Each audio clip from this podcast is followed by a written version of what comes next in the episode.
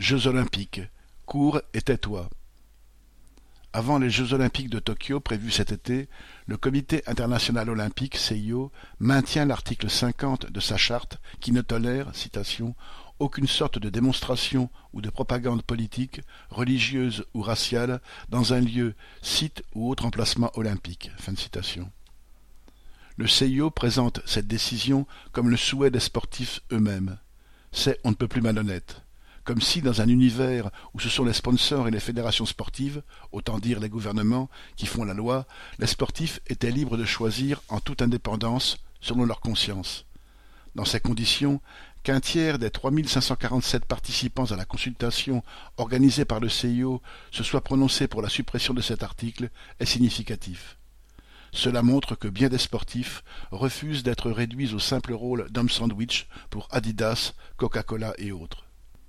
Les sportifs qui se sont servis de leur notoriété ou de la tribune offerte par les JO pour exprimer leur révolte contre les injustices sont précisément ceux qui ont le courage de braver les interdictions et d'en subir les conséquences.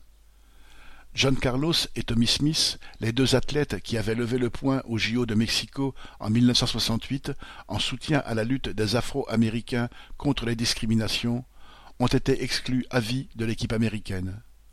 Le boxeur Mohamed Ali, qui avait refusé de faire la guerre au Vietnam car, disait-il, citation, aucun Viet Cong ne m'a jamais traité de nègre, fut déchu de son titre de champion de monde et condamné à une lourde amende. Plus récemment, la star du football américain Colin Kaepernick, qui avait mis un genou à terre en 2016 pour protester contre le racisme qui gangrène la police, s'est retrouvé sans club pendant des années. Loin d'être une « fête du sport apolitique », les JO, comme toutes les grandes compétitions sportives, sont une gigantesque foire au chauvinisme dont les gouvernements se servent pour tenter de souder leur population derrière eux.